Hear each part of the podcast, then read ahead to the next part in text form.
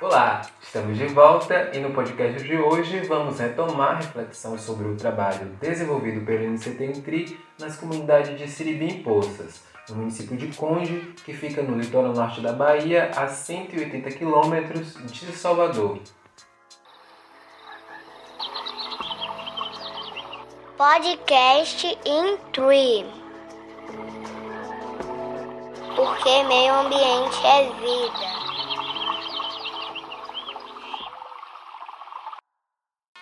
Lugar paradisíaco, rico em belezas naturais e saberes. Aqui, neste espaço do podcast Intri, já falamos nas edições de número 15 e 20 sobre a atuação do NCT nessas comunidades que acontece desde 2016.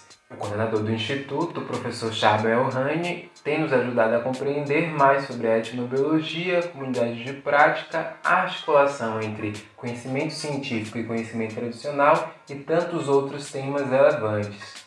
Mas hoje trazemos à cena uma discussão fundamental nessa relação entre cientistas, pescadores, marisqueiras e outros membros das comunidades locais. Nosso bate-papo desta semana é sobre ética no trabalho de campo. Vamos refletir sobre a ruptura com possíveis atitudes neocoloniais e o investimento na interculturalidade. Sou Gabriel Rodrigues e esse é o podcast de número 22. Segue com a gente. Olá, professor Charbel. Vamos direto ao ponto. O senhor defende que o trabalho em campo com outras formas de conhecimento implica posições e posicionamentos éticos e políticos. Desenvolve para a gente essa reflexão. Quando a gente se propõe a trabalhar no campo de interação com, outros, com outras formas de conhecimento, a gente precisa ter uma reflexão ética sobre como a gente se posiciona como pesquisador. Reflexão ética, inclusive, que implica um posicionamento político também. Então vamos falar um pouco de possíveis posições éticas e políticas. Uma posição que é comum na comunidade acadêmica e que por vezes leva inclusive à expropriação de propriedade intelectual de comunidades tradicionais é uma postura é, neocolonial. Então, quando eu vejo o conhecimento científico como hierarquicamente superior em absoluto às outras formas de conhecimento, eu tenderei, tudo mais sendo igual, ou a ignorá-lo completamente. Né? Então, eu, eu, a gente toma aspirina é, e pensa, muitas pessoas pensam aspirina como produto é, do conhecimento científico, sem levar em conta que, desde a antiguidade clássica, é, povos tinham conhecimento sobre a planta do qual a aspirina, o princípio ativo da aspirina foi inicialmente é, extraído. Ou seja, a aspirina não é produto apenas do conhecimento científico, né? ela é produto de uma integração de conhecimento científico e comunidades tradicionais. Nesse caso, as comunidades da, da, da atividade clássica não ia ter muito como dar conta da propriedade intelectual delas. Mas imagine um trabalho de etnofarmacologia que trabalha com uma tribo lá, do Nordeste brasileiro, encontra uma casca de uma árvore que é usada para febre, isso entra numa pipeline de pesquisa farmacológica, que lá ao fim e ao cabo gera uma, uma patente para uma indústria farmacêutica. Imagine se a postura foi ignorar o conhecimento é, original de onde veio o conhecimento da casca de árvore. O que vai acontecer é que você vai expropriar a propriedade intelectual em relação a esse conhecimento. E aí, quando você faz isso, você o que acaba fazendo é, é, é assumindo uma atitude neocolonial, um novo processo de colonização numa outra configuração de relações. Mas esse processo neocolonial só ocorre nessa forma de apropriação indevida, professor? Esse processo neocolonial também pode acontecer quando eu não ignoro, mas eu tenho uma perspectiva utilitarista em relação ao conhecimento do outro. Ou seja, eu interajo com o conhecimento do outro apenas para extrair aquilo que está de acordo com a minha visão de mundo, de acordo com a minha epistemologia, de acordo com o meu sistema de valores. Então, com isso, eu faço uma violência simbólica em relação à integridade, à organicidade do sistema de conhecimento outro, e isso também pode acabar dando é, numa atitude neocolonial e expropriação de propriedade intelectual. Não necessariamente, né? porque eu posso tranquilamente ter uma visão utilitarista e acabar, por, pelas vias legais, é, cuidando muito bem da propriedade intelectual do conhecimento original. Tá bom? Não é uma implicação necessária. Estou falando de tendências. Bastante interessante, professor. E como podemos lidar com possíveis inconsistências no conhecimento tradicional? Como construir esse diálogo sem provocar uma forma de desnível? Outra atitude que é comum também é a atitude de essencializar o conhecimento do outro, dizer assim, não, ele não pode mudar, ele é, ele é um conhecimento que é essencialmente melhor do que o conhecimento científico ocidental e temos que deixar ele quieto. Ora, primeiro que assim, se não funciona muito bem é, você hierarquizar em termos absolutos da ciência em relação ao outro conhecimento, funciona igualmente mal na direção oposta.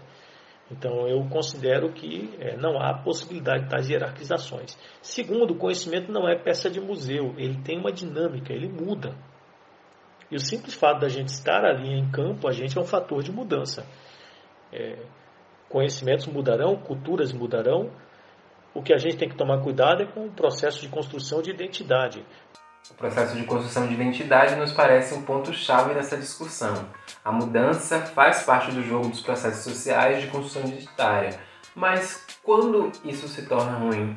Não é ruim que a cultura pesqueira tradicional mude, porque ela fez isso a sua história inteira. É ruim quando ela muda de tal modo que ela vai deixando de ser cultura pesqueira.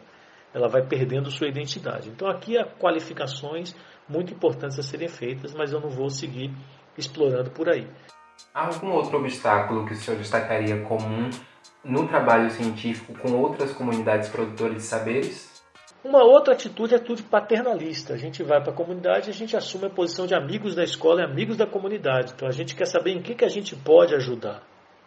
Agora, nota, é extremamente paternalista você se propor ajudar alguém que sequer lhe pediu ajuda. Isso é uma coisa de uma hierarquização valorativa absurda. Então, postura paternalista tem que ser também evitada. E qual a postura que os pesquisadores do Índice TENTRI defendem, professor? A postura que a gente defende é a postura intercultural. O que, ela implica? Ela implica, primeiro, imersão na experiência do outro. É preciso não passar pela comunidade, é preciso estar, viver lá. Não podemos viver o tempo todo, viver o tempo que seja possível, imerso na experiência junto com o outro e construindo um diálogo que se dá na experiência com o outro. E desse diálogo na experiência com o outro pode emergir uma empatia intercultural que não é você vestir o sapato do outro, virar o outro, porque você não é capaz de fazer isso. É você construir uma terceira coisa, que não é nem a cultura dele, nem a sua, compartilhada, que é um campo fértil de aprendizagem a partir desse compartilhamento da experiência do outro. E feito isso, você então pode pensar questões de integração, de conhecimento e questões, inclusive, de aprendizagem sem integração. É, há vários aspectos de poder aqui que têm que ser discutidos. É, por exemplo, não há nenhuma razão pela qual o processo de integração, se ele ocorrer, deva ser sempre é, capitaneado pela comunidade acadêmica. Não necessariamente. Lideranças locais podem capitanear. Ou seja, há possíveis trocas das posições de poder dentro dessa dinâmica. Muito bacana, professor. Hoje gostaria de encerrar de um jeito diferente quem nos acompanha aqui pelo podcast já percebeu que nesses anos de trabalho em campo, as experiências junto às comunidades de Siribi impostas foram bastante significativas. E também pôde perceber o impacto que os saberes tradicionais podem trazer para o desenvolvimento científico e marcar a vida dos pesquisadores. Nos bastidores, o senhor havia comentado sobre a caipora, que é uma entidade bastante respeitada nas culturas pesqueiras do litoral baiano. Se eu poderia encerrar nosso podcast contando um pouco mais sobre essa história? E para você que chegou até aqui, até um próximo encontro. É com você, professor Chave. A caipora é uma entidade que protege o manguezal. Então, se você é, faz alguma coisa que é lesiva ao manguezal, é, a caipora ela vai aprontar com você a próxima vez que você entrar no manguezal. Ela vai fazer você se perder do manguezal. Você vai passar dias perdidos. A caipora vai ficar enganando imitando a voz do seu pai, do seu irmão, da sua mãe, e você vai ficar ali procurando seu pai, sua mãe e seu irmão e ficando perdido no manguezal durante dias, né?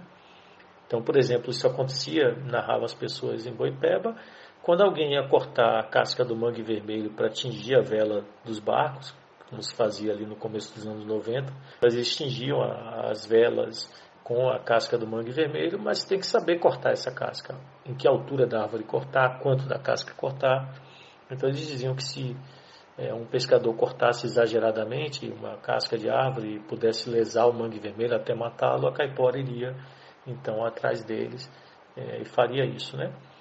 É, em tribos amazônicas, o antropólogo Mauro Almeida é, cita no artigo muito legal sobre a caipora, ele é da Unicamp, é, ele nos fala como que a caipora, além desse aspecto da proteção, ele tem um aspecto com o território, porque a caipora ela, ela dá a caça ao caçador. Aqui note a dimensão valorativa, né? O, o ocidental ele vai caçar e ele acha que ele tem que mostrar que ele é o grande caçador, etc.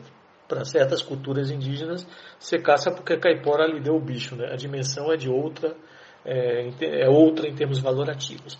Mas a caipora, para lhe conceder o animal, ela precisa ter terra, ela precisa ter floresta. Porque se ela tiver com pouca floresta, você não caça, porque você ela não lhe dá o animal. Então temos aqui um modelo explicativo, né?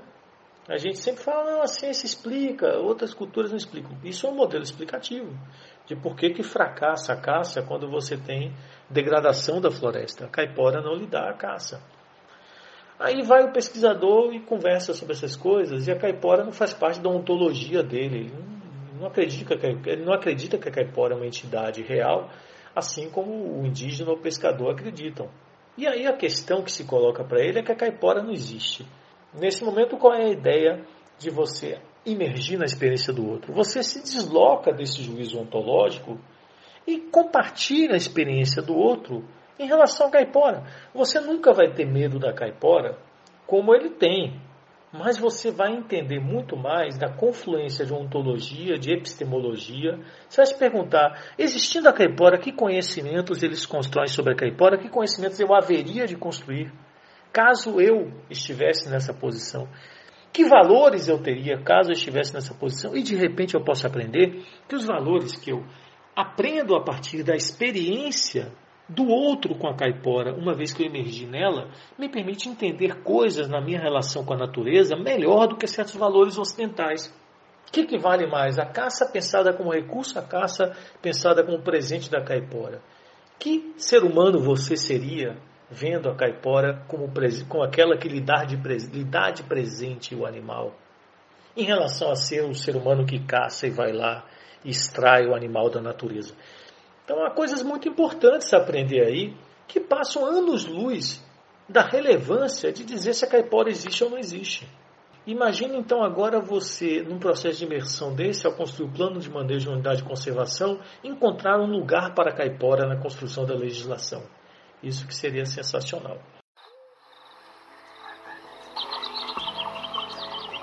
Podcast in Tree porque meio ambiente é vida.